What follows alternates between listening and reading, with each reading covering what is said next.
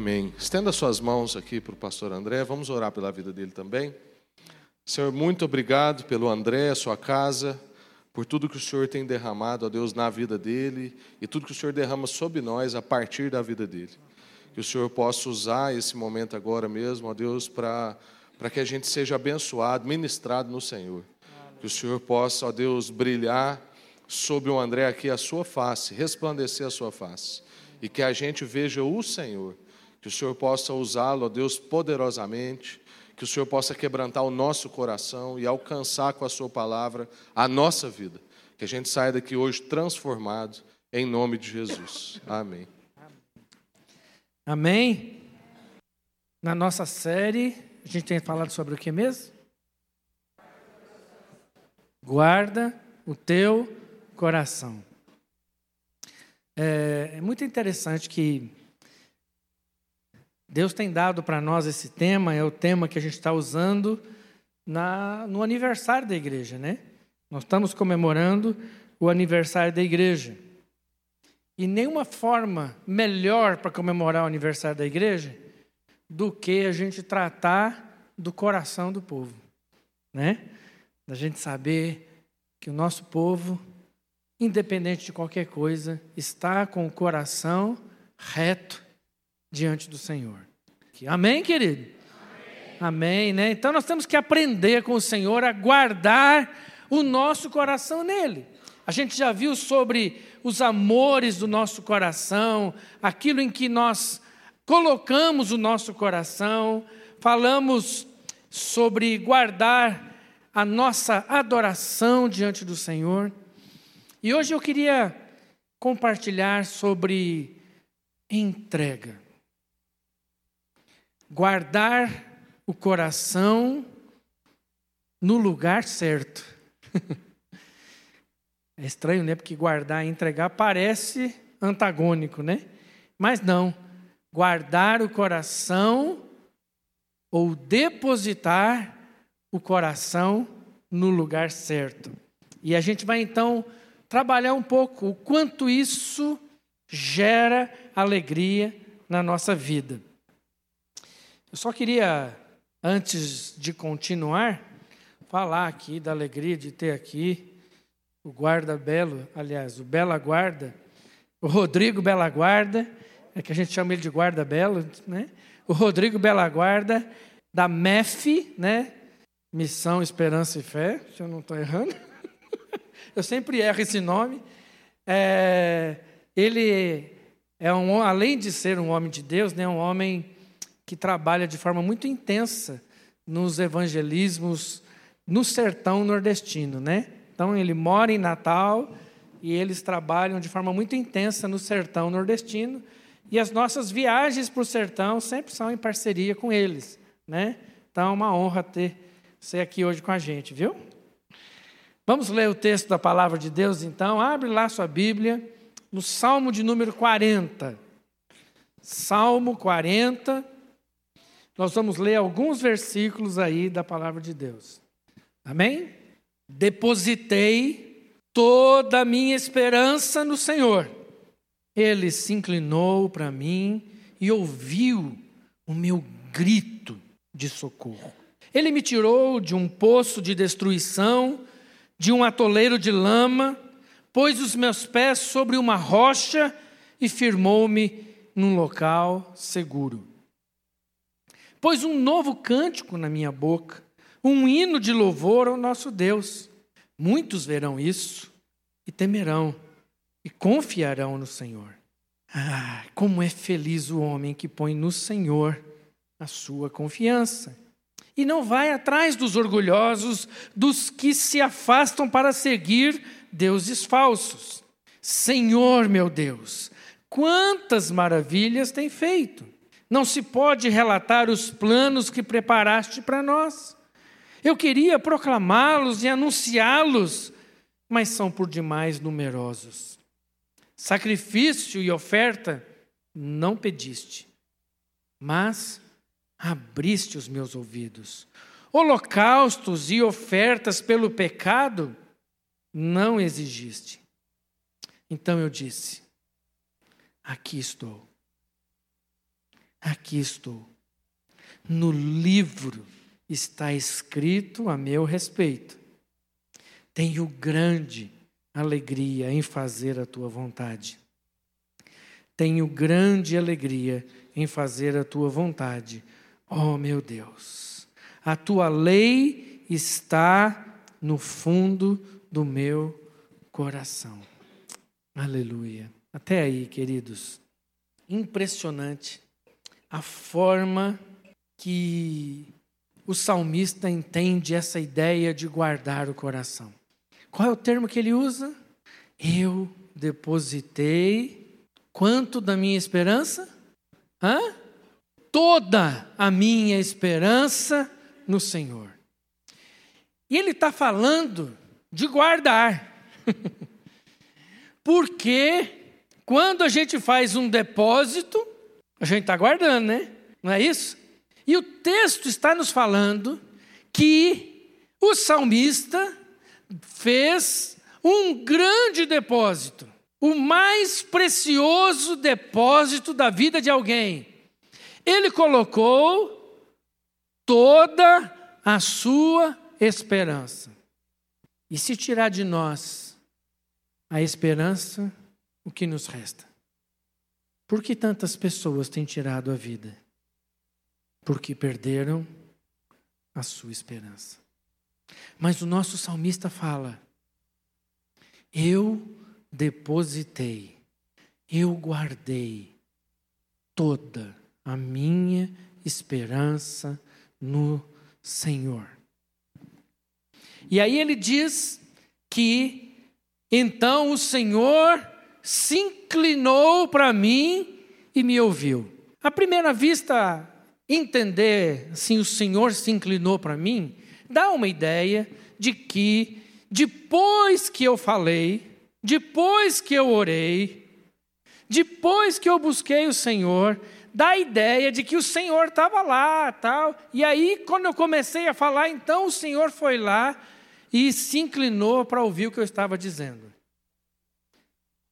Mas, na verdade, o que o salmista descobre é que, quando ele fala, o Senhor já estava inclinado, pronto para ouvir.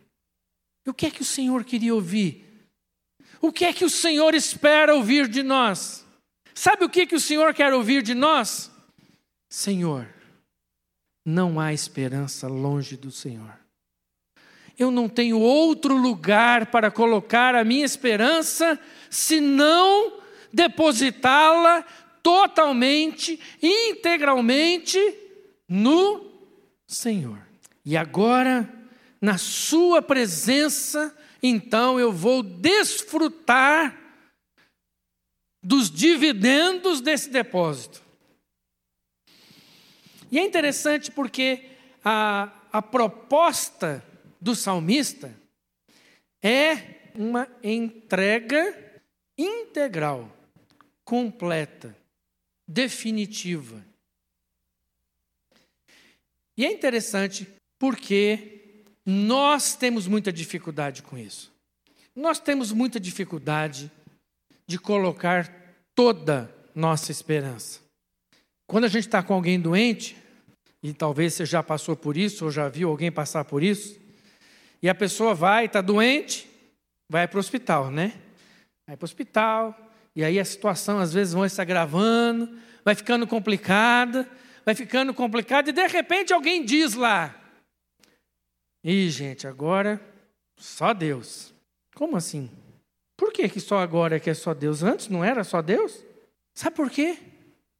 Porque no, no meio desse processo, a nossa esperança não está completamente em Deus. A nossa esperança está o quê? No médico, nos medicamentos, nos equipamentos, na tecnologia, no desenvolvimento, seja lá no que, no que for. Mas a nossa esperança não está completamente no Senhor. Quando eu vejo aí alguma moça buscando o seu príncipe, e ela fala assim: não, minha esperança está no Senhor. Mas o que é que eu tenho que fazer para dar um help para o Senhor? que só o Senhor não dará conta de resolver a minha situação. E aí elas começam a fazer o quê? A negociar os princípios. Elas começam a negociar. E de repente entram numa latada. Lógico que isso nunca aconteceu aqui no nosso meio. Aí elas entram numa latada, e aí o que, que acontece? Aí elas dizem, Deus precisa me ajudar. Deus está tentando te ajudar faz tempo, querida. Só que enquanto você está colocando parte da sua esperança no Senhor, enquanto você está colocando pedaços da sua vida no Senhor, enquanto você está depositando o domingo na vida do Senhor, na, nas mãos do Senhor, enquanto você está colocando o dízimo ou 10% do seu recurso na mão do Senhor, enquanto você estiver aí negociando partes com o Senhor, querido, quero te dizer que o Senhor não recebe qualquer coisa. E esse é um outro conceito que nós temos muito errado na nossa vida, de achar que tudo que nós dermos, que qualquer coisa que nós dermos para o Senhor, Ele vai aceitar. Aquele conceito da esmola diante do Senhor. Quero te dizer que você está entregando 10%, achando que está quitando a sua conta com Deus, tem uma má notícia para você. Não está. Se você está entregando o dia do Senhor, o domingo para o Senhor, e vivendo a sua vida nos outros seis dias, eu quero te dizer que você está perdendo tempo. Se você está entregando uma parte da sua saúde, aquela que você não dá conta, eu quero te dizer que Deus não está recebendo nada.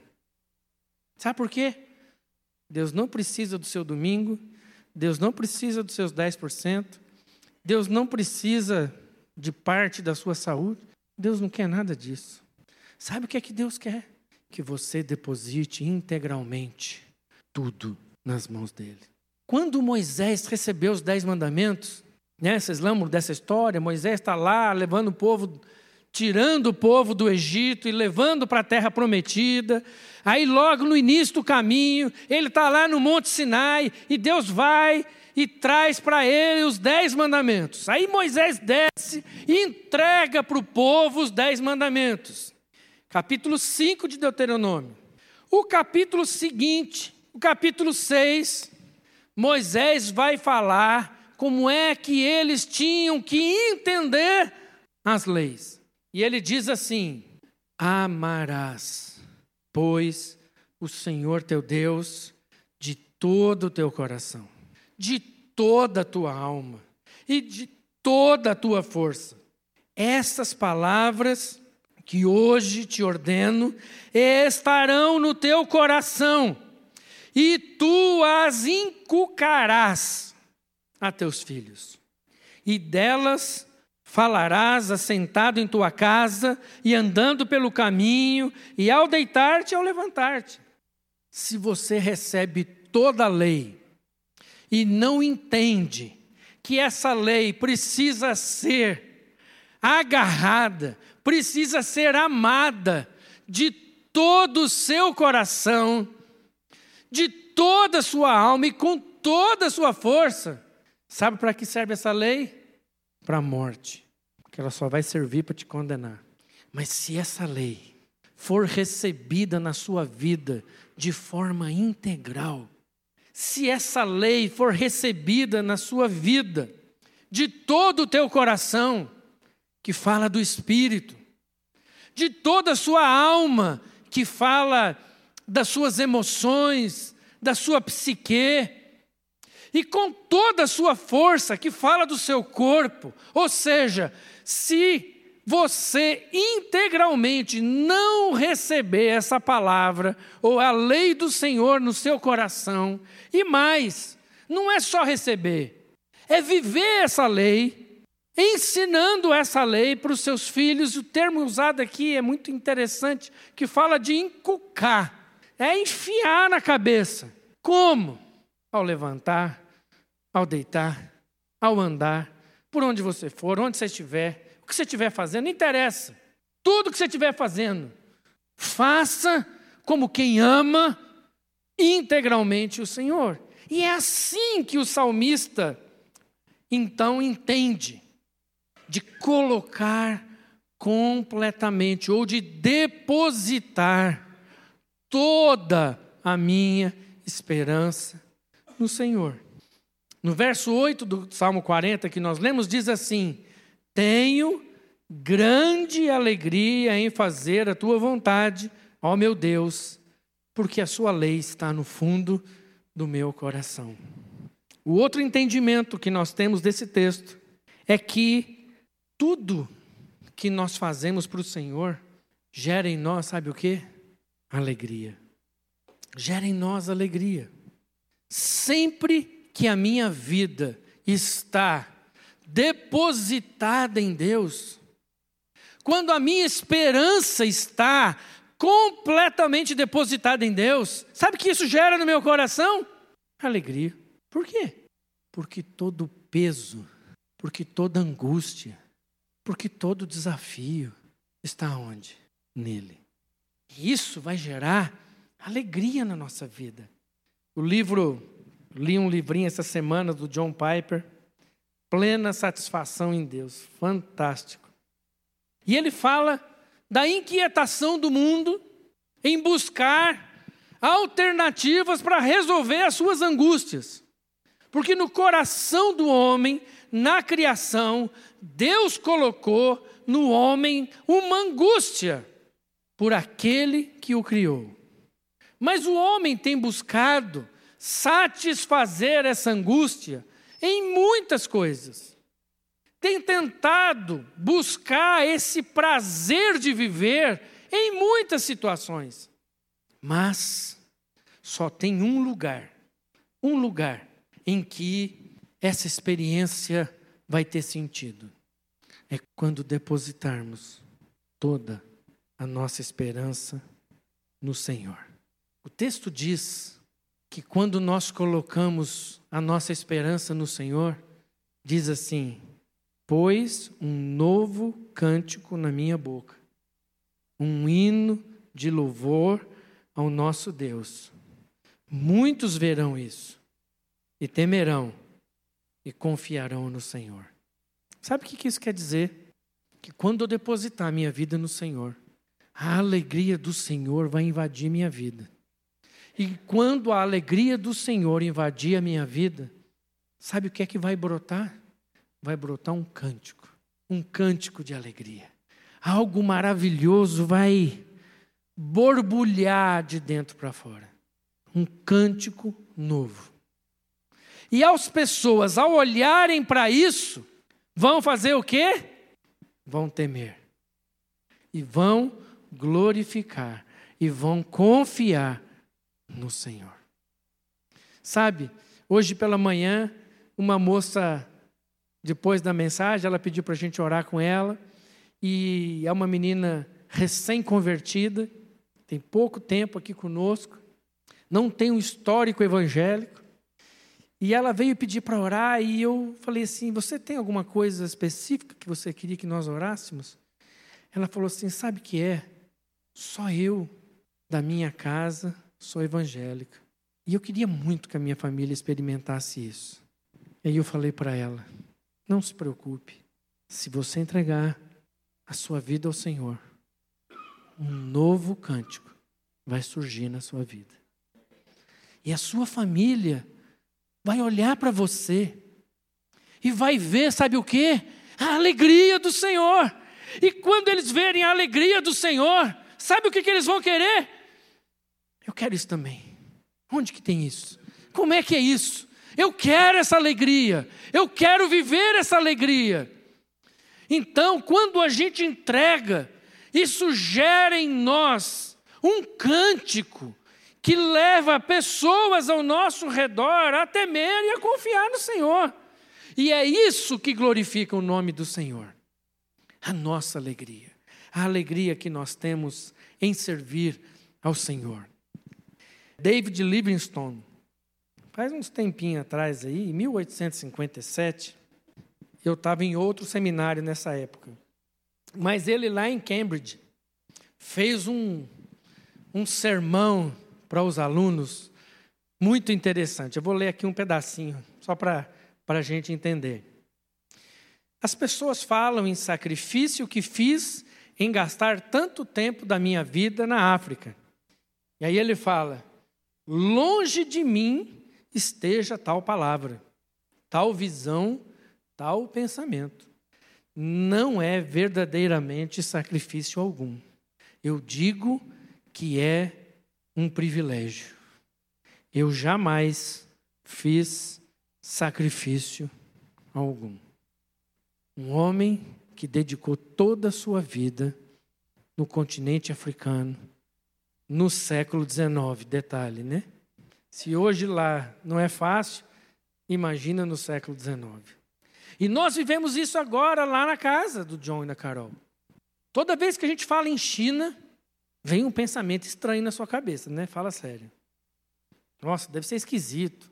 Nossa, e aquelas comidas, aquelas coisas, e não sei o quê. A gente fica com essas coisas na cabeça, né? Tanto é que toda vez que a gente chegou, a primeira coisa que todo mundo pergunta é: você comeu escorpião?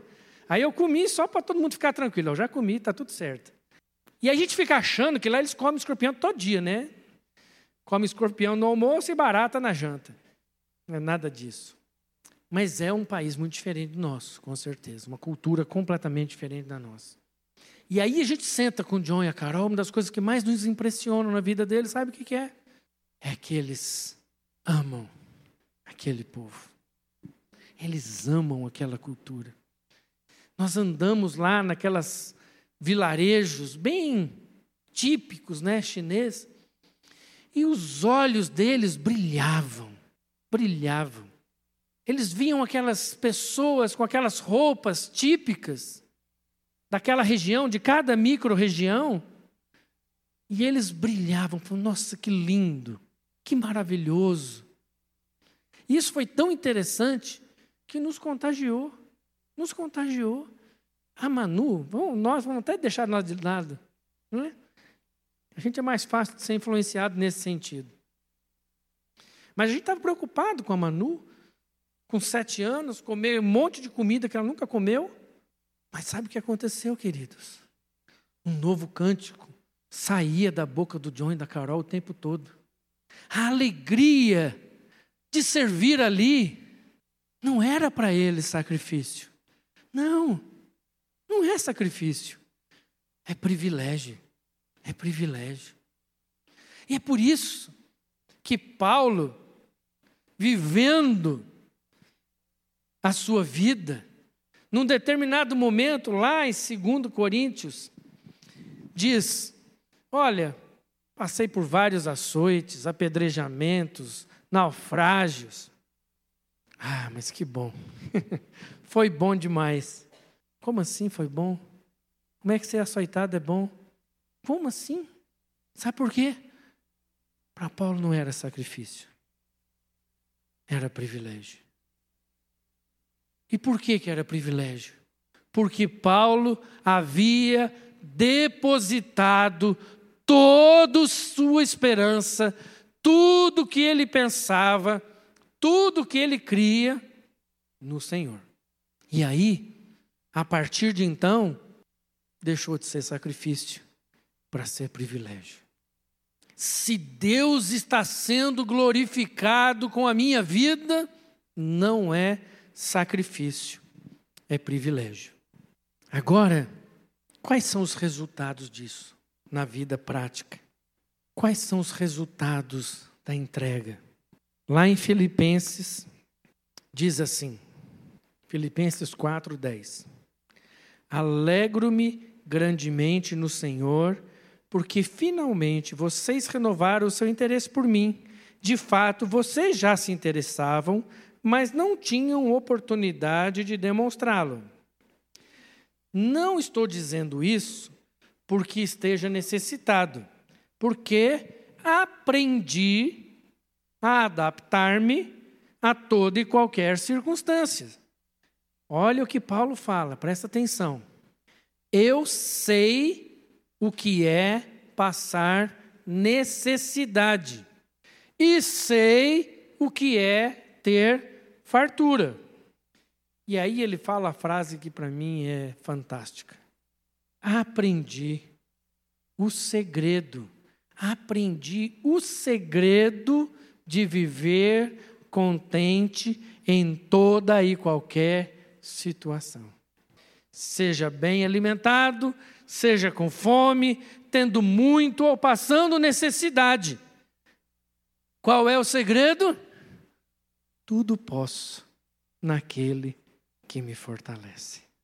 Paulo, no final da sua vida, ele diz: Olha, agora eu aprendi.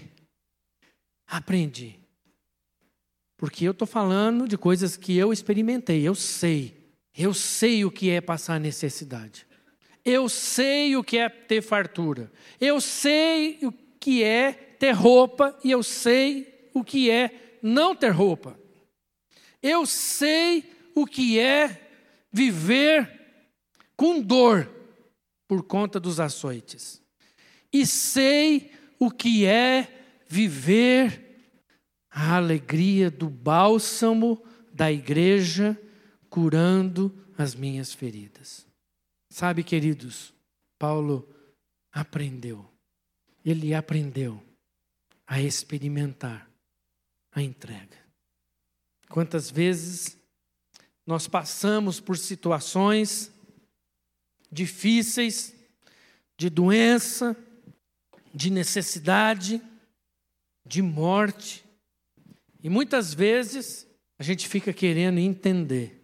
E eu ouvi esses dias uma mensagem do Paulo Júnior falando sobre esse texto. E ele fala: olha, Paulo não está falando de entender o segredo da vida, mas Paulo fala de aprender o segredo da vida. Sabe por quê? Porque quem quer entender, por si já é soberbo. Porque quem quer entender o que está acontecendo, é porque acha que entende alguma coisa e quer buscar em Deus as explicações daquilo que ele acha que entendeu. E quando as explicações não são suficientes para suprir a sua ansiedade de entender, ele diz que Deus é injusto. Mas quando nós nos aproximamos de Deus para aprender, quando nos aproximamos para aprender, nós nos aproximamos não mais soberbos, mas agora humildes. Porque a posição de quem quer aprender é uma posição de humildade. E aí agora, humildemente, eu posso aprender. Humildemente, eu posso aprender. Eu posso agora me submeter. Porque mesmo diante de situações trágicas, eu posso experimentar a alegria da presença do Senhor.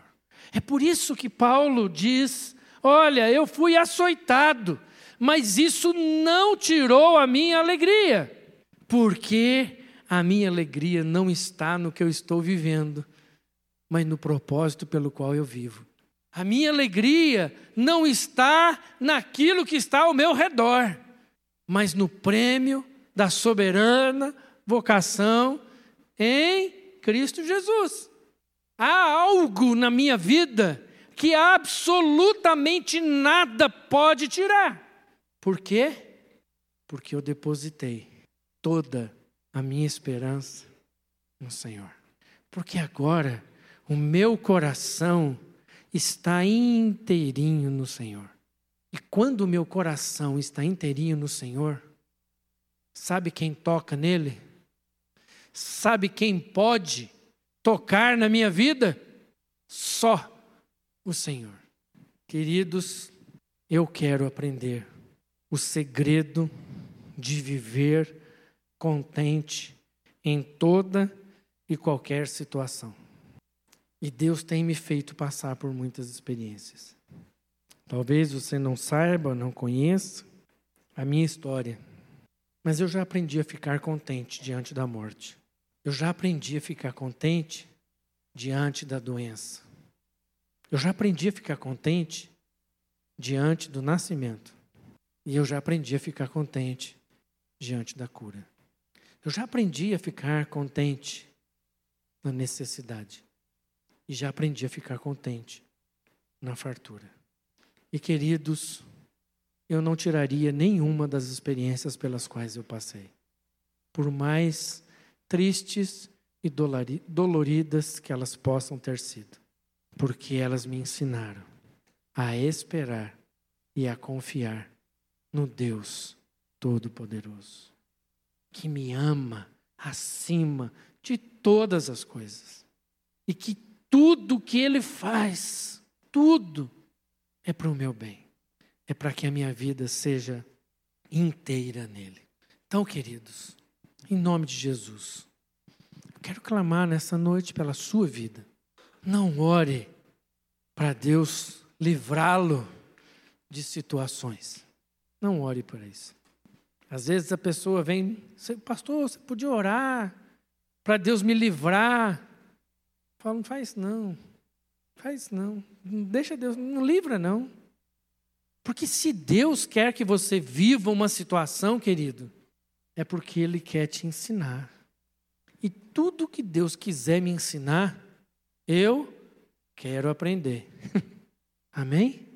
Nossa, esse amém foi bem mais devagar, né? você quer entregar, você quer depositar toda a sua esperança no Senhor? Você quer? Você está disposto a isso, querido? Não se preocupe há uma garantia. A alegria do Senhor vai invadir a sua vida. E isso vai transbordar em cânticos, em novos cânticos de alegria. E pessoas verão, temerão e confiarão no Senhor.